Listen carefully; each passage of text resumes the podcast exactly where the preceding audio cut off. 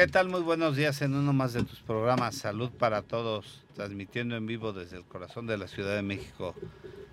Te voy a dar las ligas para que nos puedas escuchar. Escúchanos por YouTube en Salud para Todos, el Facebook Live directo en Salud para Todos. Visítanos y baja los podcasts por www.patreon.com Salud para Todos, diagonal Salud para Todos, el Twitter arroba y guion bajo Salud para Todos MX, el Facebook del programa Salud para Todos, teléfono en cabina 52 79 22 62. Les habla su amigo el doctor Roberto Canales, quien es médico internista y miembro de la Asociación Americana de Endocrinología Clínica. Les voy a presentar a nuestros co-conductores, ahora cabina llena. Eh, Qué bien. Puras figuras, doctor. Gabriel Rojas Posero, quien es médico ginecobstetra. Hola, muy buenos días, ¿cómo están? La doctora Gabriela Ramírez Aguilar.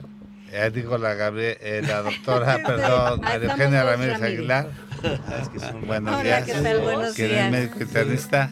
La doctora Gaby Ramírez. Gaby Ramírez. ¿Qué tal? Buenos días. Hola, buenos días. El doctor Fernando Castillo Lira. Hola, es buenos días, un gusto. internista. ¿Qué tal? Y la alegría de este programa, Enrique Sánchez Vera, Gracias, gracias, doctor. Y tenemos invitada de lujo, la doctora Luz nuestra gran Añorbe. amiga. Yo me quisiera apellidar Añorbe, doctor.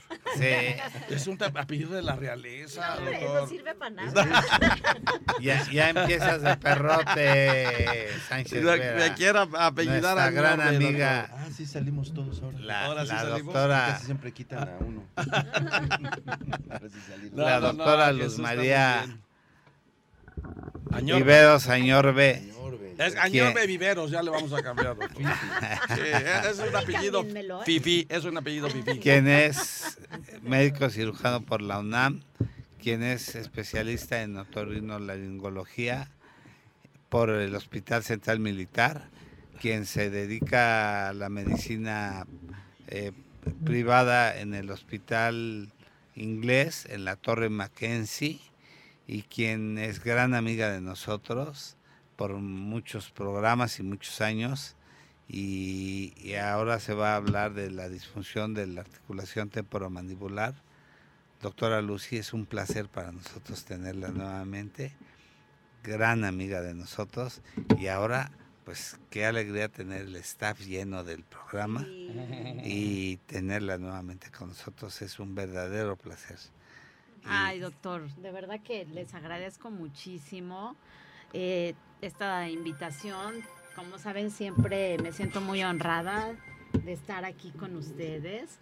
Y, pues nuevamente, muchísimas gracias por permitirme estar aquí este día con ustedes. Muchas gracias.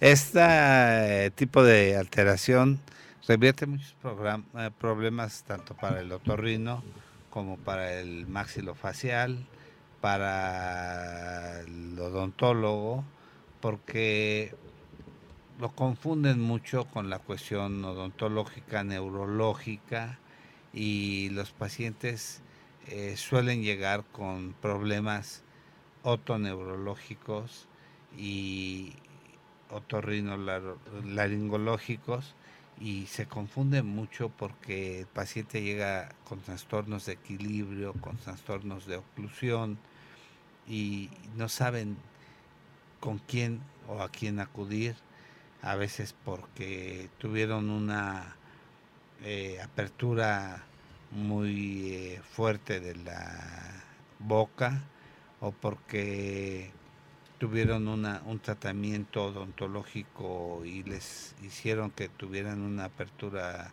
fuerte o una extracción de tercer molar o que tuvieron una infección importante y que les ocasionó ahí alguna lesión en la articulación temporomandibular.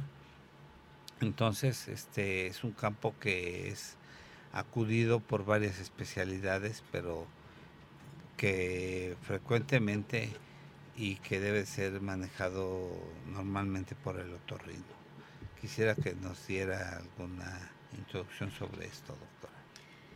Pues el doctor ya dijo un resumen, ya no me dejó qué decir. Pero efectivamente, como él lo dice, yo creo que es un tema muy importante porque es una de las causas de dolor de oído. Y Que a veces sí, se confunde, doctora. que a veces se confunde, O desde sea, luego. las- los síntomas confunden a veces. Exactamente, por eso es muy importante que la población sepa que un dolor de oído pueden ser muchas cosas. La etiología es múltiple.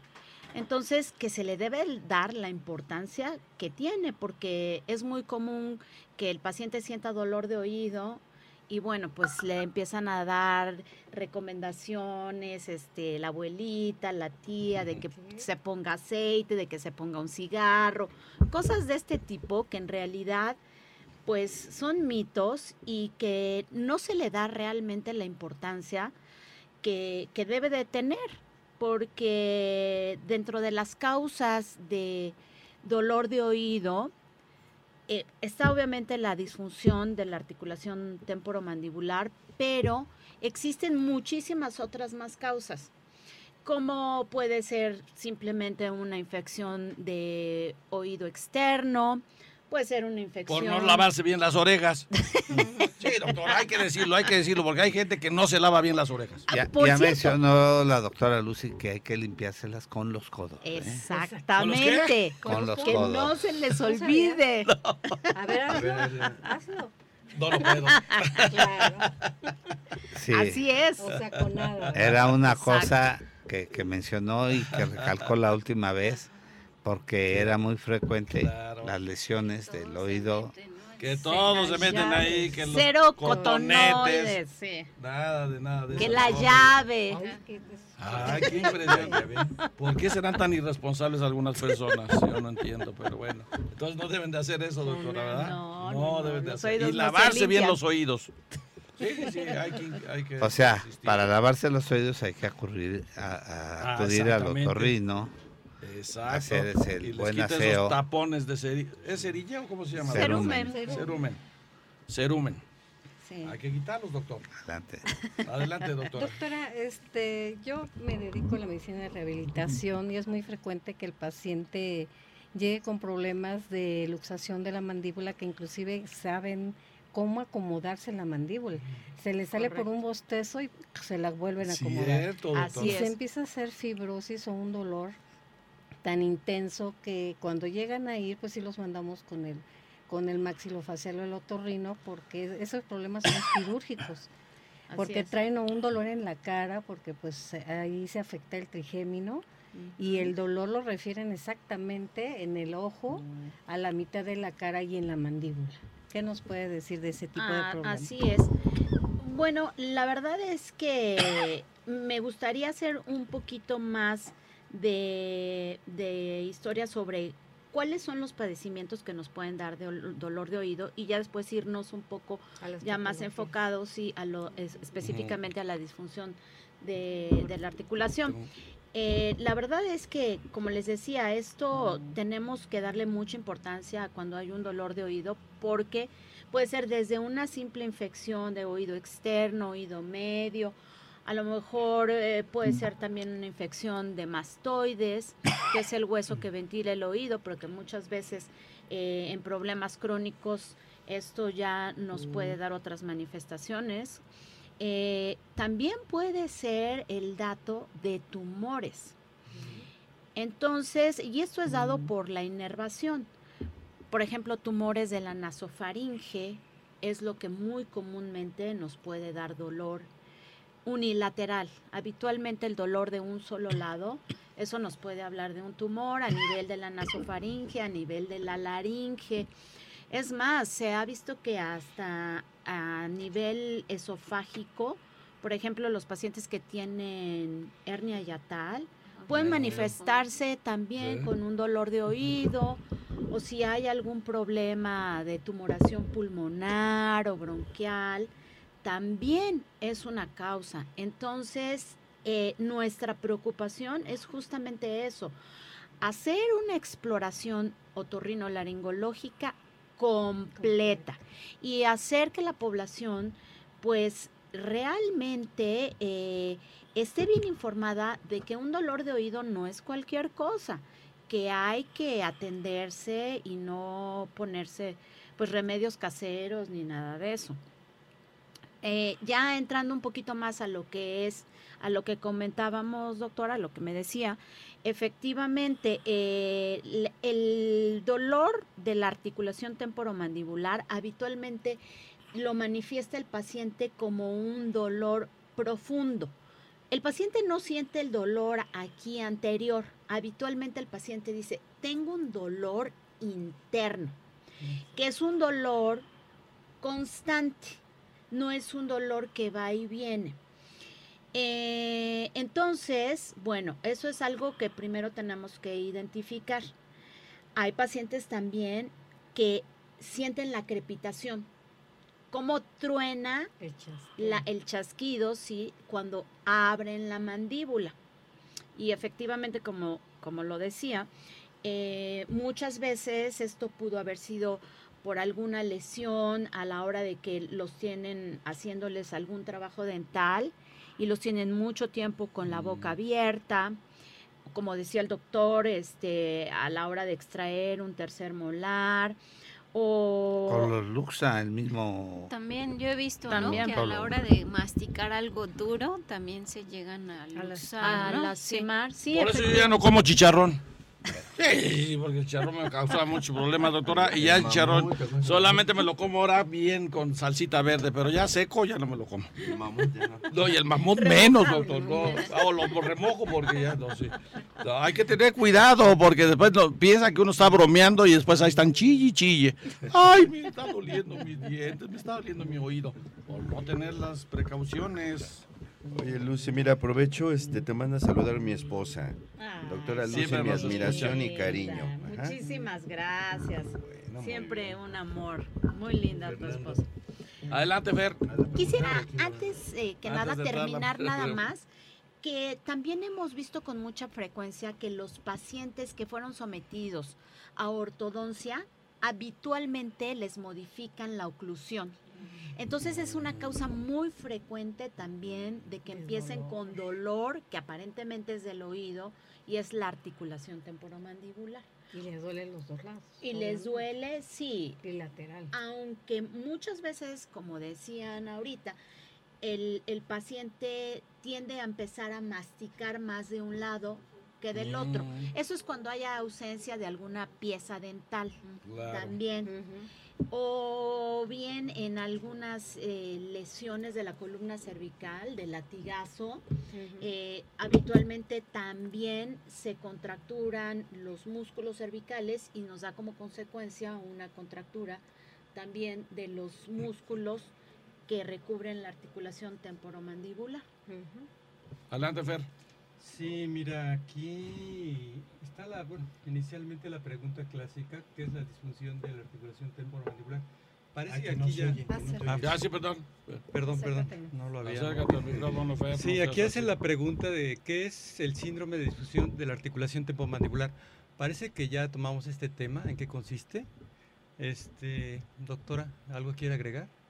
Pues como decía la doctora Maru, en realidad ya ahora sí adentrándonos en lo que es la disfunción de la articulación, pues lo importante es saber que también esto se puede manifestar como un dolor de oído y que el paciente lo refiere como un dolor profundo. Por eso es que se confunde mucho con que el problema está viniendo directamente del oído externo o del oído medio.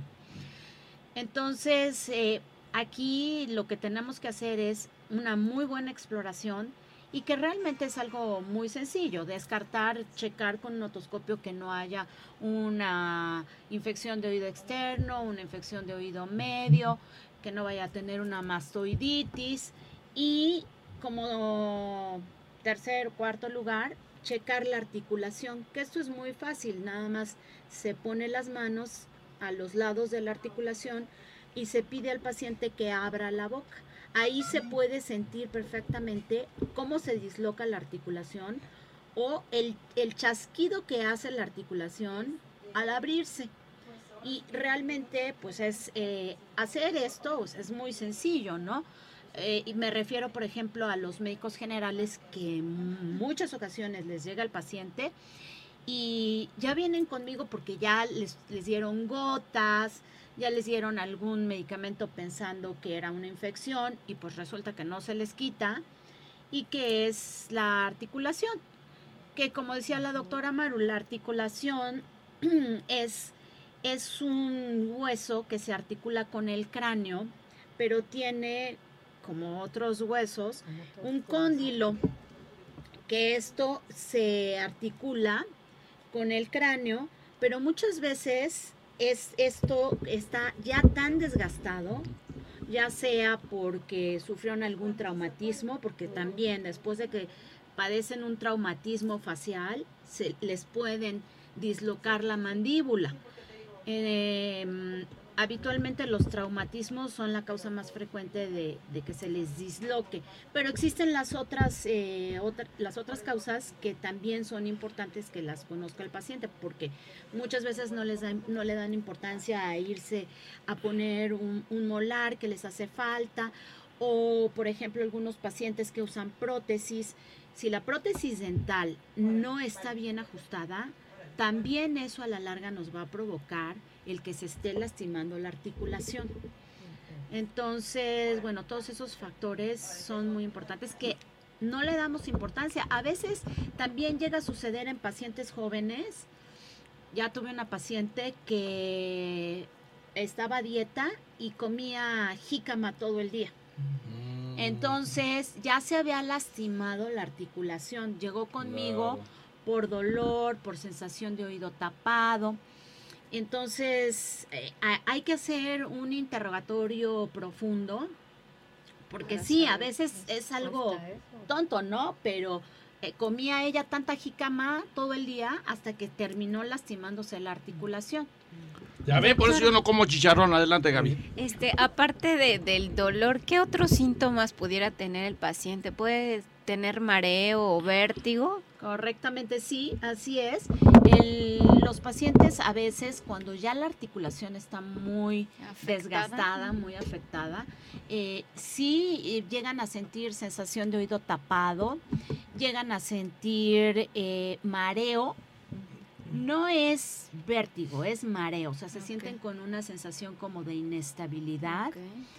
Y em, pues la sensación de oído, que, oído tapado que también es muy frecuente, pero sí vemos que ya cuando es un problema crónico de larga evolución, definitivamente sí se puede llegar a confundir con este, una cuestión de teología neurológica, como decía el doctor, y, bueno, tenemos que descartar también esa posibilidad. Puede haber dolor hasta en el ojo y, inclusive el paciente referir ver doble por el, este, la inervación del nervio trigémino. Correctamente. sí, este, ah, bueno, este, este tema lo hemos abordado, ¿se acuerdan? Sí, claro. sí, ya lo hemos, lo hemos abordado en, en varias ocasiones.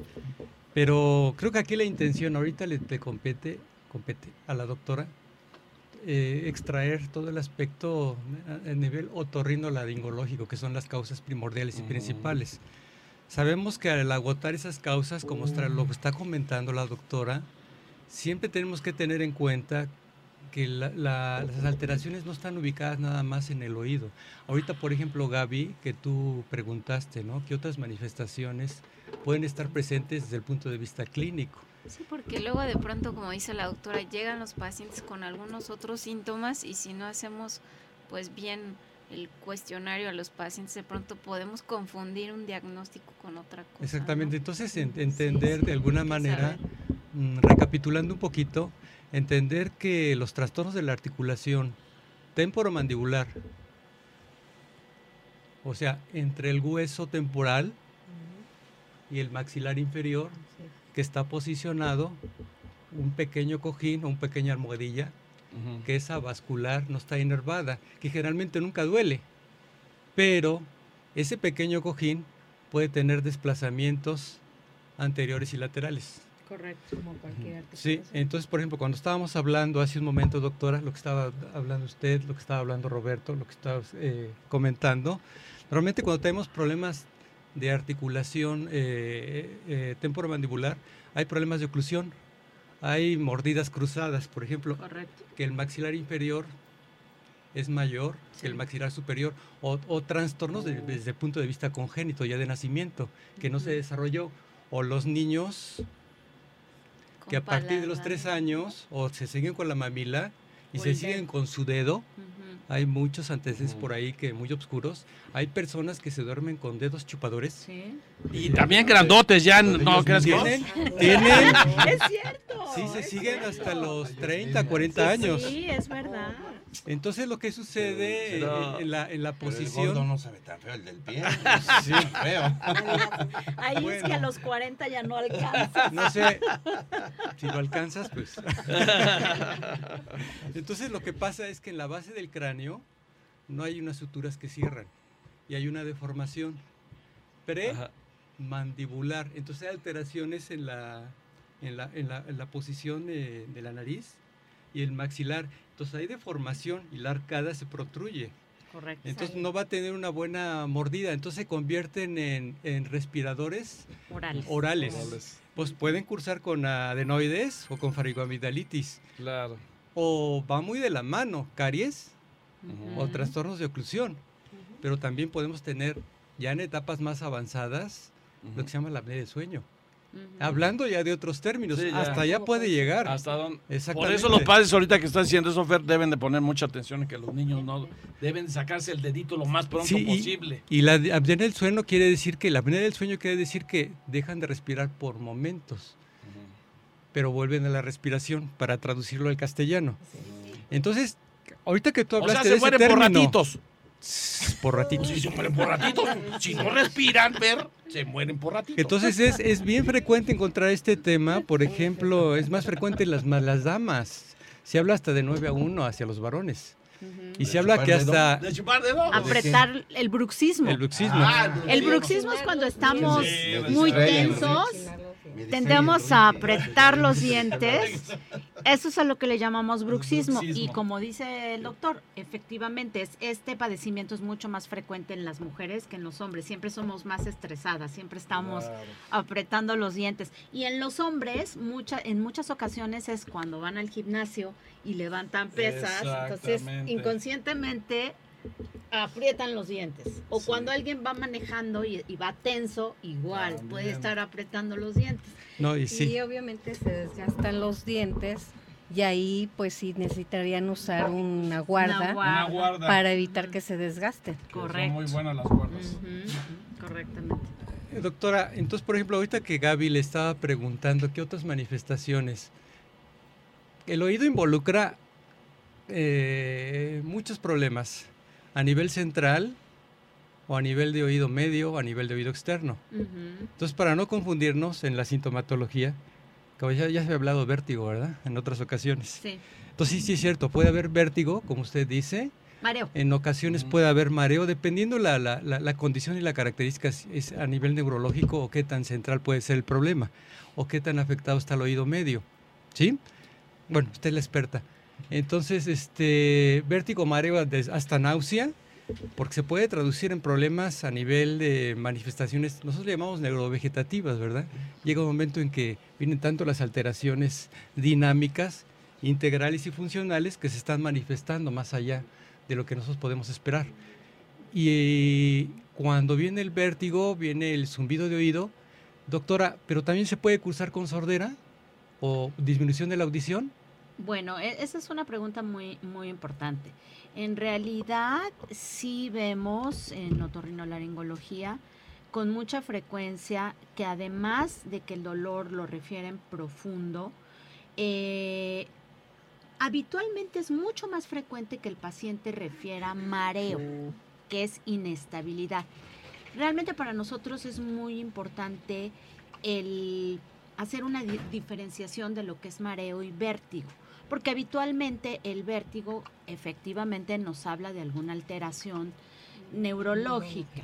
Entonces, bueno, sí es muy importante revisar al paciente, ver si tiene datos neurológicos o no, y ya ahí de entrada podemos descartar que sea únicamente mareo, porque sí, efectivamente, el mareo puede presentarse y hay algunos pacientes que pueden llegar a, referir a acúfeno, o sea, la sensación de tener un ruido en el oído. Y eh, es muy importante también hacerles un estudio auditivo, que hay, hay algunos estudios auditivos que se pueden hacer en el consultorio, donde rápidamente nos podemos dar cuenta si el paciente tiene una pérdida auditiva o no. Porque sí, muchos pacientes dicen, yo siento el oído tapado no estoy seguro si me ha bajado la audición, pero yo lo siento tapado. Y entonces al hacer un, un, estudio audiológico en el consultorio, pues podemos también descartar esa posibilidad. Pero definitivamente es muy, muy importante el interrogatorio, la semiología, la exploración. Actualmente los otorrinolaringólogos tenemos... Eh, eh, ahora acceso al, estudio de la nasolaringoscopía, mm. que es muy útil para nosotros. Vemos lo que antes pues no podíamos ver con el simple abatelenguas, ¿no? O un espejo laringio. Entramos con el, con este endoscopio, que es un endoscopio muy, muy delgado, de 3 milímetros. Se introduce a través de la nariz y lo primero que podemos descartar es que en el espacio que está entre la nariz y la garganta, que esa es la zona que nosotros llamamos nasofaringe, lo primero que hay que descartar ahí es que no esté creciendo un tumor. Mm. Los tumores de la nasofaringe es muy común que empiecen con dolor de oído. Entonces es mm. muy importante hacer la nasofibroscopía para, número uno, descartar que no vaya a haber una tumoración que esté creciendo ahí en la nasofaringe.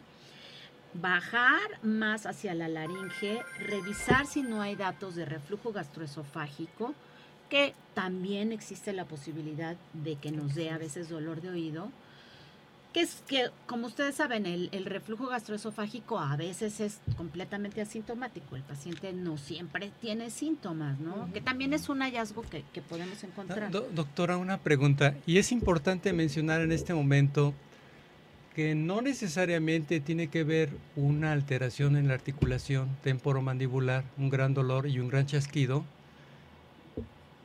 acompañado de una tumoración, porque va a haber una tumoración y no necesariamente con estas manifestaciones particulares.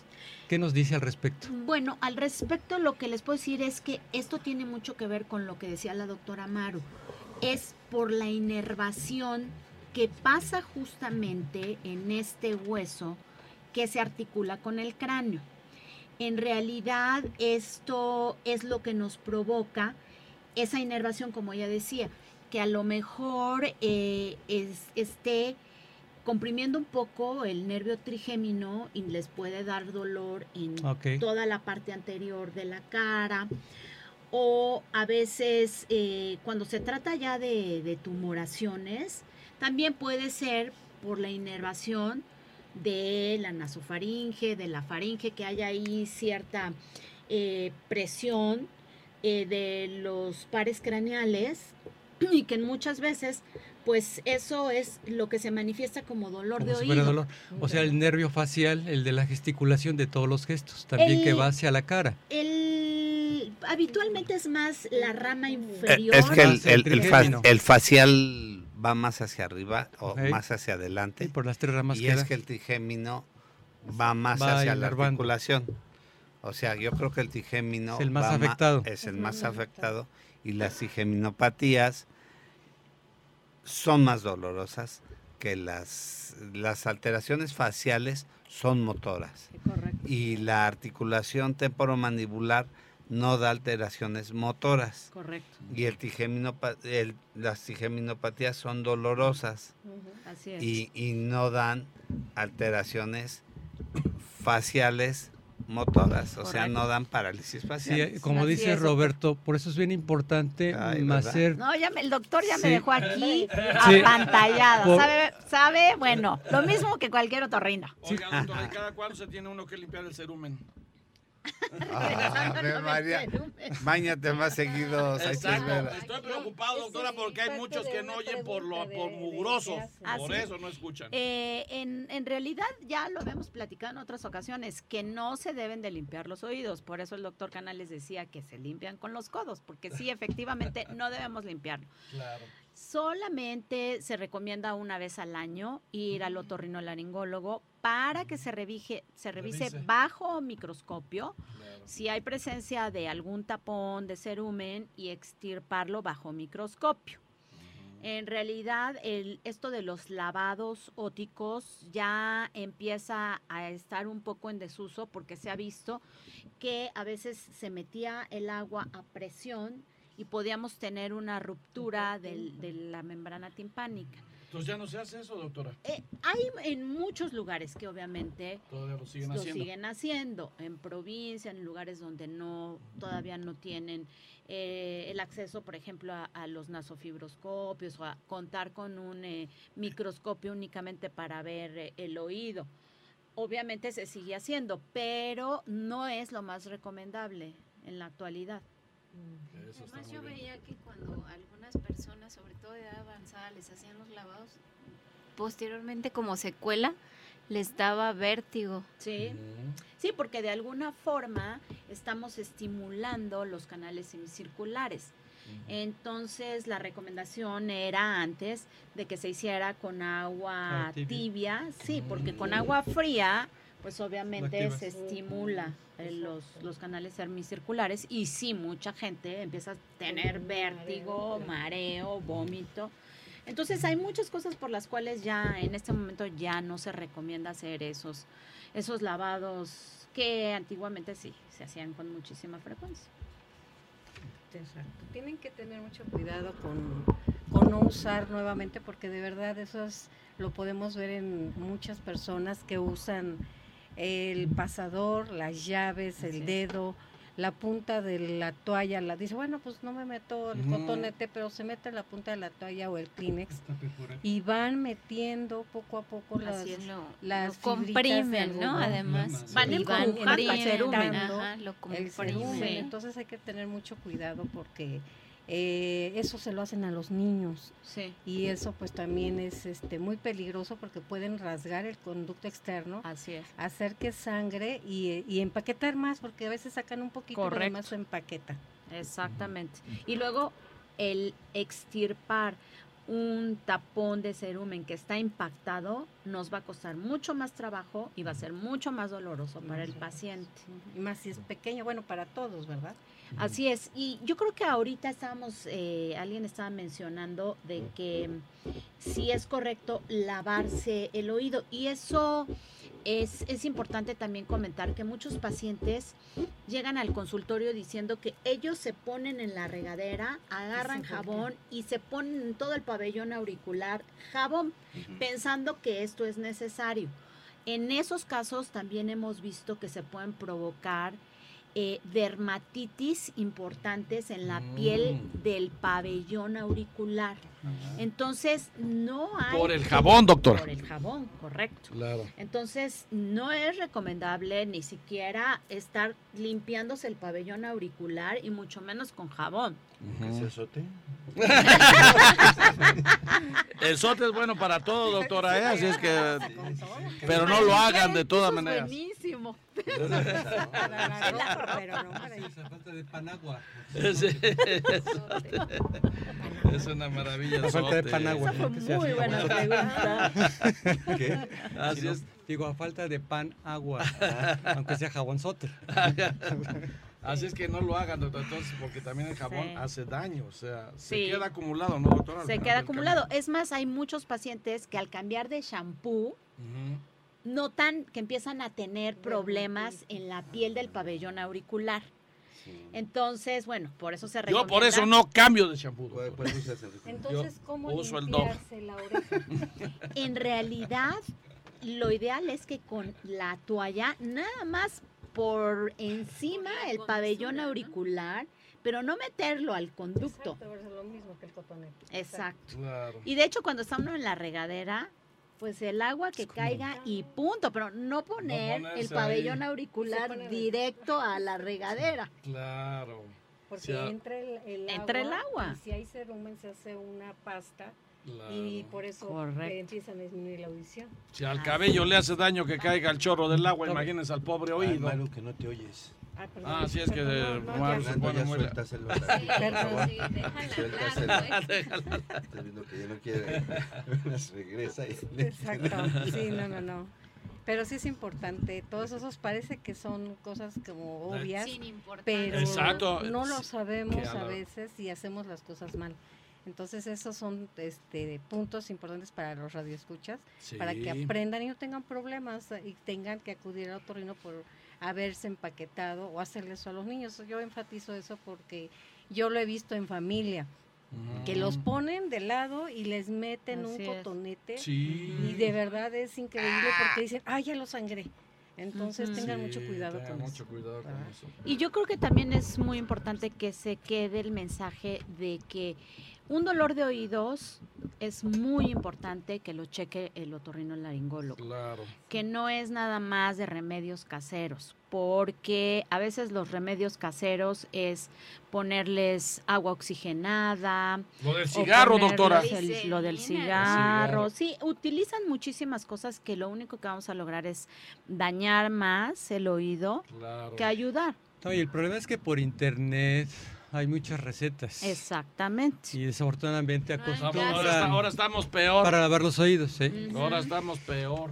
Sí, desafortunadamente la cuestión del internet eh, muchas veces no, no está hecha por médicos. Claro que no, doctora. Entonces, mucha, es muy común que ahora llega el paciente al consultorio, y yo creo que ustedes no me dejarán mentir, sí, que dicen, oiga, yo ya leí en internet esto y esto y esto y esto y esto y esto. Entonces, Es el FER el que hace eso. El que se pone a dar consejos por el internet después de No, y, causas de dolores nocturnos en niños es, dolores de oídos. Sí, es una causa muy frecuente. Oye, mira que llegaron dos preguntas muy interesantes que siempre las hacen. Una dice que cuando alguien va a la alberca o a nadar, ¿cómo se saca el agua que se metió al oído? Y la otra, que entonces no es bueno lavarse con agua oxigenada. No, el agua oxigenada tiene un pH muy ácido. Entonces, lo único que hacemos es provocar una irritación severa de la piel del conducto. Entonces, no es lo recomendable, pero como les decía, hay que tener bien presente que nada podemos estar aplicando en el oído, ni agua oxigenada, ni aceite, ni ponerse un cigarro. Ahora, el agua que entra cuando estamos nadando, solita va a salir. ¿Ah, cuando el paciente, sí, existe. lo más probable es que suceda lo que decía la doctora Amaro que entra agua y hay ahí un tapón de cerumen y entonces el ah. paciente siente que ya el agua no sale. Pero lo más ah. seguro es que entró agua, había un tapón de cerumen y ahí se queda, se, se, hace más grande el ah, tapón y se queda tapado, se hincha. O sea que Sánchez Vera quedó así, pero, pero porque. pero tiene remedio. Pero yo sí me lavo bien las orejas, doctor. Ay, otros que son por la alberca, por la alberca. Por la alberca, es que después no me lo saco. Porque lo golpeaban de chiquito. Pero por eso voy con la doctora Ñor. Porque lo golpeaban de chiquito. Quisiera hacer un comentario en relación a lo que decía ahorita el doctor Canales y que es algo muy importante que en los niños, cuando empiezan con dolor, es muy frecuente que la mamá piense que tiene dolor de estómago. Mm, ah, también. Y no necesariamente el niño llora porque tiene cólicos. El niño puede estar llorando porque tiene un dolor de oído severo. Mm, exacto, tome nota, mamás. Sí, exacto. Y papás causa. Sí, sí, sí. Cuando los niños eh, tienden a, agarrarse sus oíditos y este y una manifestación clínica cuando les toma uno el oído y el niño repele, eh, es, hay que revisarles el oído porque el oído está seguramente infectado, está afectado.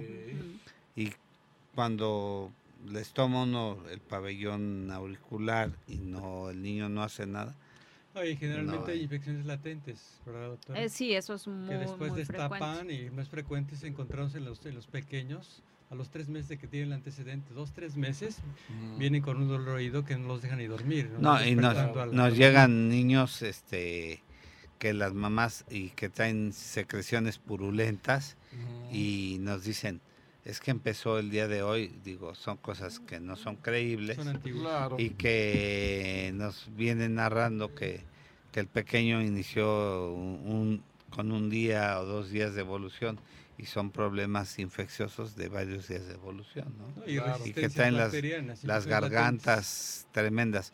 Y otra cosa que es importante recalcar, en procesos infecciosos eh, supurantes no hay que aplicar gotas en los oídos. Porque seguramente ya la membrana timpánica está perforada. Entonces estos entonces medicamentos... Les hace más daño en lugar de, Claro, tratar de pueden ser, pueden ser medicamentos tóxicos para el oído interno. Sí, no hay que aplicar No, gotas, hay que dar tratamientos sistémicos, ¿no? Doctor, doctora, dentro de su experiencia, hablando de la articulación temporomandibular, ¿cuál es el padecimiento que con mayor frecuencia se asocia principalmente a este problema articular? Bueno, definitivamente lo más frecuente que vemos en el consultorio es el bruxismo. O sea, el estar apretando los dientes, que como usted lo mencionaba es mucho más frecuente en las mujeres. Eh, eso es algo que lo vemos con muchísima frecuencia. El otro es la ausencia de alguna pieza dental que hace que el paciente empiece a masticar más de un lado que del otro. El que el paciente esté en tratamiento ortodóntico o que haya estado en algún momento de su vida y que ya le modificaron la oclusión. Eh, los pacientes que, como comentaba hace rato, que puede ser una cuestión congénita que tienen prognatismo o que el, el- el, eh, la mandíbula o el maxilar superior crecieron un poco más o no crecieron, entonces eso nos va a dar problemas de oclusión dental. Em, los golpes, obviamente, a veces eh, una, un golpe, un puña, una, sí, una Puñetazo. puñalada así, así, perdón, puñetazo. Puñetazo. Puñetazo en, en la parte del, de la región temporomandibular o del pabellón también nos puede dar Pelotazo, un problemas. pelotazo. Un pelotazo.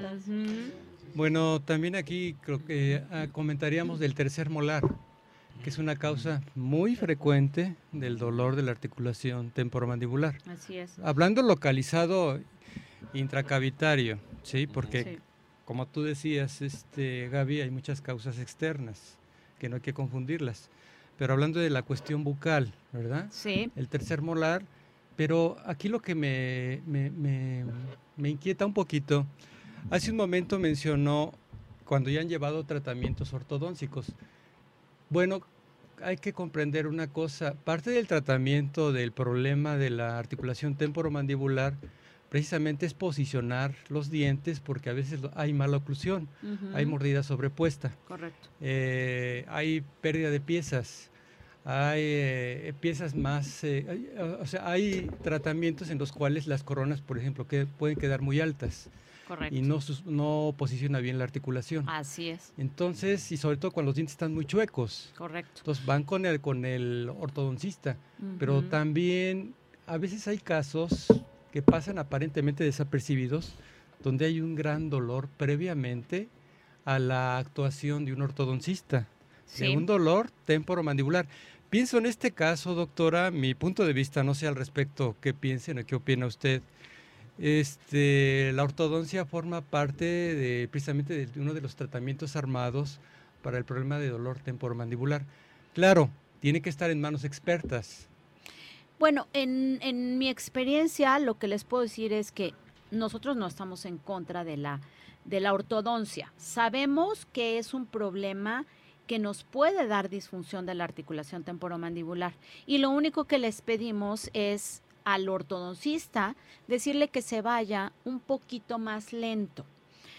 También sucede cuando eh, se hace algún, algún procedimiento dental, ya sea extracción de terceros molares o que tienen que trabajar algún molar para este, ponerle alguna corona o cosas de este tipo, el paciente pasa mucho tiempo con la boca abierta.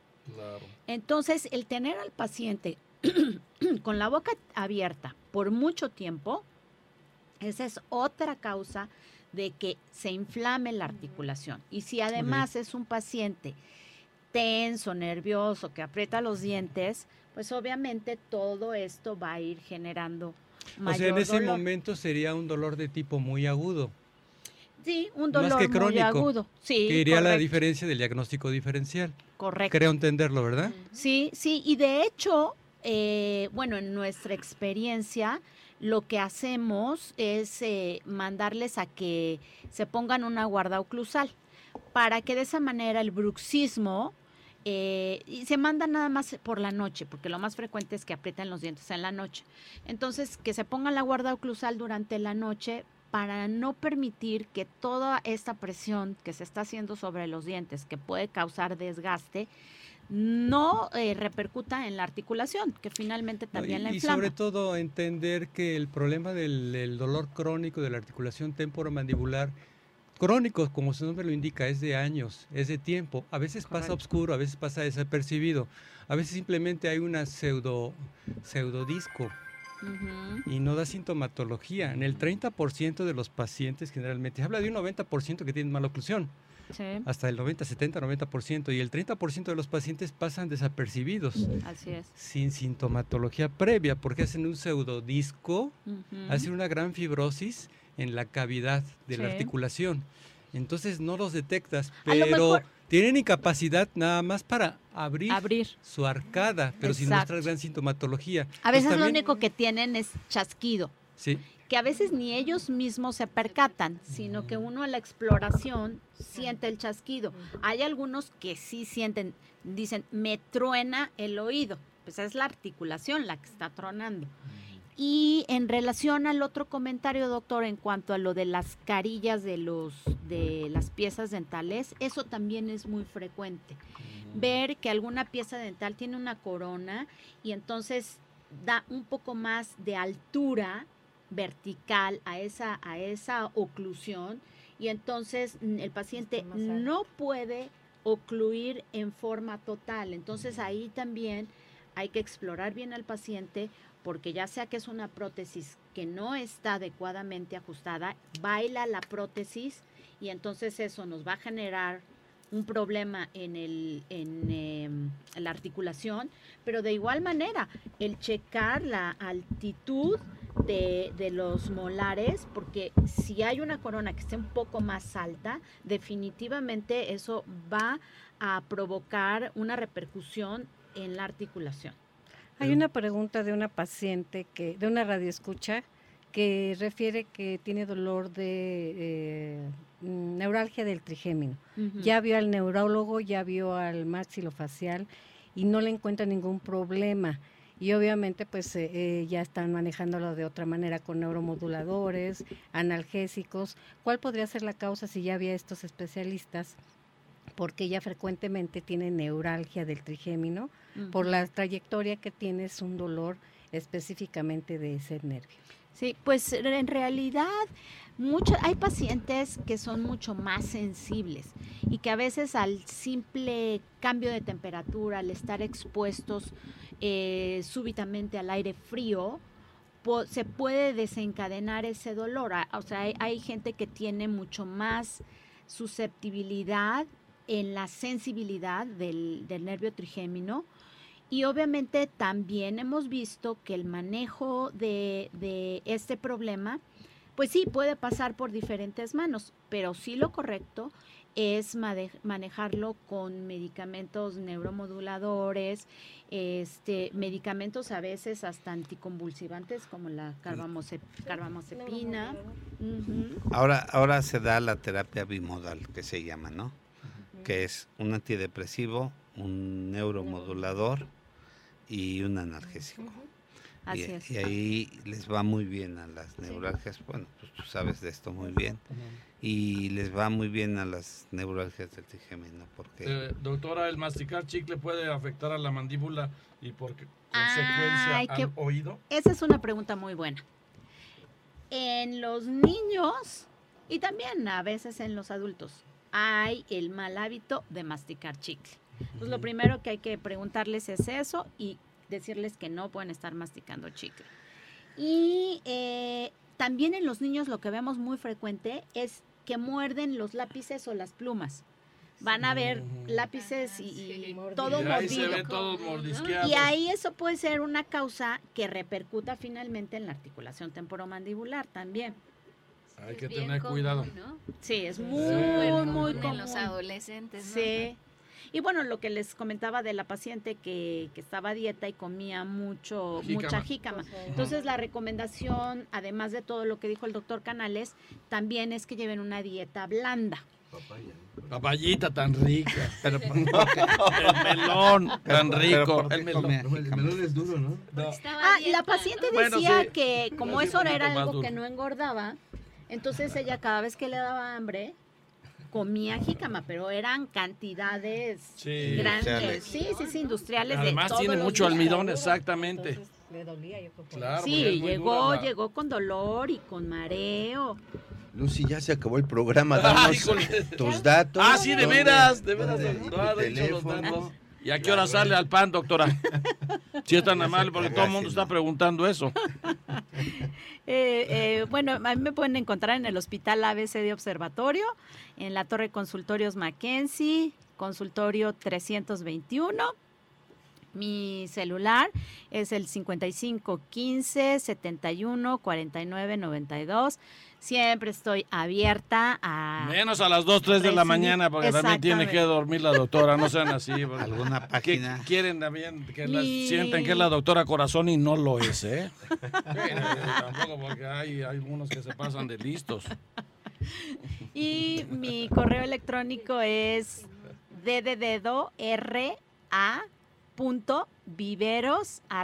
hotmail.com. Ahí está. Hospital a ver, el, Del consultorio es 52 72 22 días. Pero no hay ningún problema que me hablen directamente a mi celular. celular. Yo siempre estoy abierta a que me hablen eh, o mandarme un correo electrónico, cualquier duda, cualquier cosa, con mucho gusto. Muy bien, doctora. Antes adelante, de, antes voy a agregar algo. tenemos unos minutos. Dos minutos. Sí, todavía. Sí, Tenemos ya acabamos.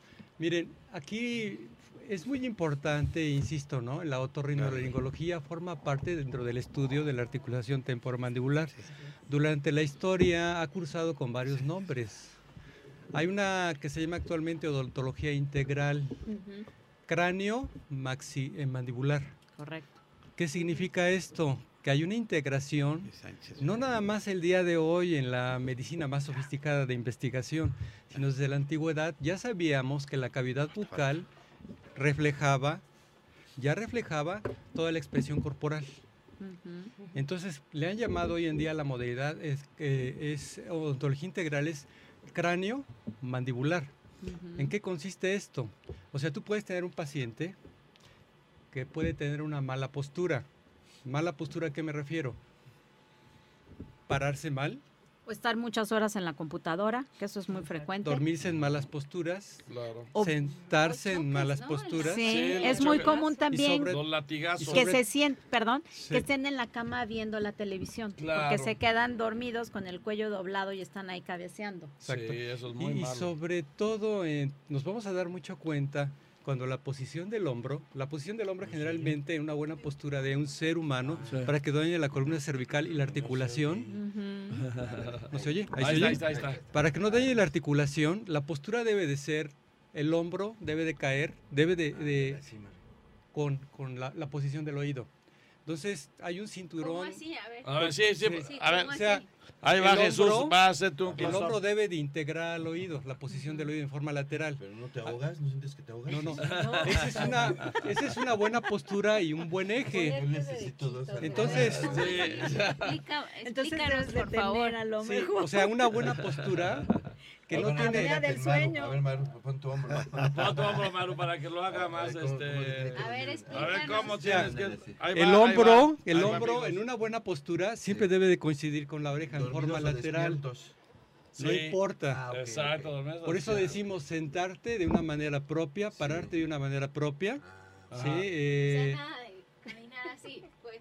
¿Por qué? Nada de caminar lo Porque Cuauhtémoc. va modificando precisamente los, los ejes. triste, ¿cómo le- Y este genera dolor cervical y puede Exacto. alterar la articulación temporomandibular. la Por eso es cráneo mandibular. Sí, sí, Y puede modificar todo el trayecto de la columna. razón. Desde la escoliosis hasta los dolores razón. lumbares. Entonces, es. cuando tengan a un paciente que tiene dolor de espalda, que tiene dolor de hombro, la que tiene dolor cervical independientemente del latigazo, como lo comentó la doctora al principio, que es una de las causas importantes, que modifica la, la posición y rectifica la columna y la postura, hay que comprender que es muy importante las posturas, cómo te duermes, cómo te paras y cómo te sientas. Cierto. Y ahora es muy frecuente que la gente pasa muchísimas horas en la computadora. O en el celular. O en el celular. No vayas tan lejos, Pero doctora. esto a la, a la larga nos puede provocar una contractura de la columna cervical muy Claro, importante muy y que efectivamente va a repercutir en el resto de la columna. Claro. Exactamente. Entonces te puede manifestar cefalea tensional, migrañas, dolor de espalda, dolor de hombro, hasta dolor lumbar. Así Entonces, es. Fijarse en eso. Sí. Y otra que se me estaba pasando, es bien importante entender Que una de las, de las eh, causas más atribuibles hoy en día, de- hablando desde el punto de vista psicológico y psiquiátrico, Es la depresión. existen los trastornos afectivos. O sea, este- existe el estrés, el estrés laboral Oh, sí. Es muy importante que eso. genera este problema. Claro. Eh, el estrés afectivo, que ya habíamos mencionado en otros programas, que esto se puede traducir en una gran ansiedad, en un gran insomnio y sobre todo el no dormir Bien. va a generar contractura de la articulación. Y ojo,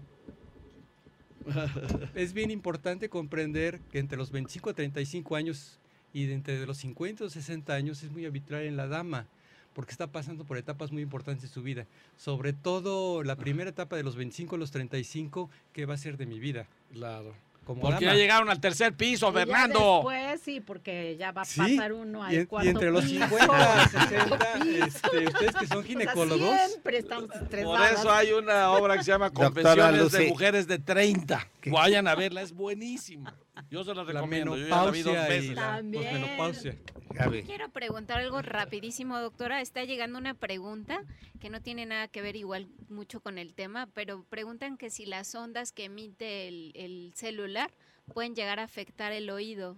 En realidad hay, hay muchos mitos, no hay nada así concreto, Concreto. pero sí hay muchas teorías de que puede ha- haber alguna alteración que puede ah, provocar cáncer o que Sí, puede... exacto. Pero bueno, yo lo que es- les puedo decir es que el trauma acústico es muy relacionado con la exposición del oído a ruidos fuertes, como la- las, los audífonos. Los O, audífonos sí, o hay sí. gente que usa exactamente. todos- Audífonos. mucho chamaco y mucho Oye, veterano andan con... o ¿Por ir qué a las discotecas. Está como ¿Por está? creen que yo estoy sordolores? Porque yo usé los audífonos muchos años. Seguramente iba a muchas discotecas.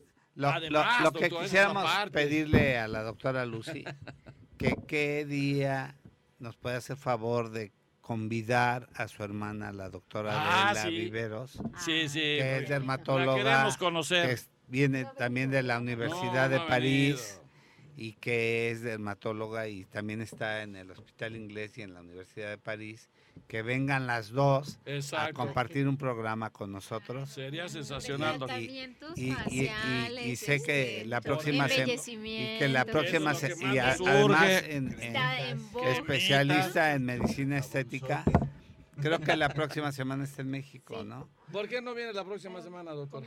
Sí, sí, con mucho gusto. podrá venir Yo espero que sí, que se haga ahí un lugar. Un lugar. Ya de una Sí. vez ahorita, doctora. Sí, está muy obviamente. Saliendo le- luego, Lo luego. que pasa es que cuando viene a la Ciudad de México aprovecha para ver a todos sus pacientes que Claro. no puede ver. pero pues, Que Pero, un pero aquí, yo sé que ella se No va a sentir muy problema. honrada de que ustedes ¿Nos hará un espacio? Ojalá y se pueda. Ojalá y nos haga un espacio. Sí, sí. nos hacen un Ojalá. espacio Sí, claro que sí. y ya y ya los agendamos hablando de medicina estética Hijo, sería sensacional.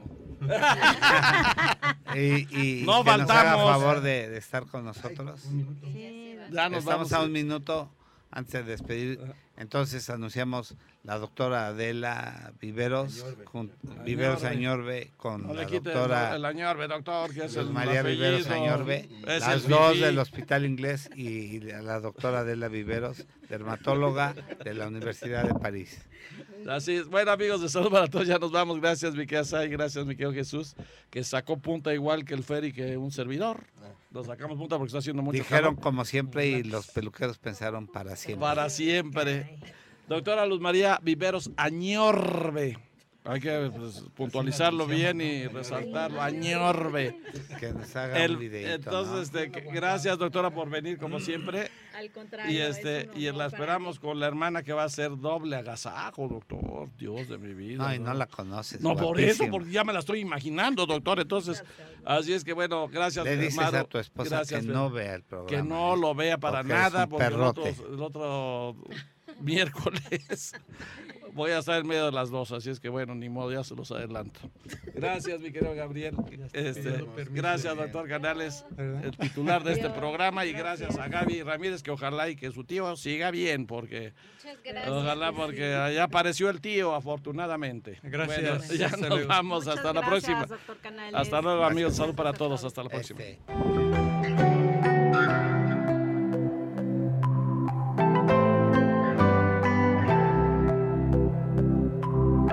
biding my time. I hope that it ain't so. Facing the truth, the eye of the needle. And even if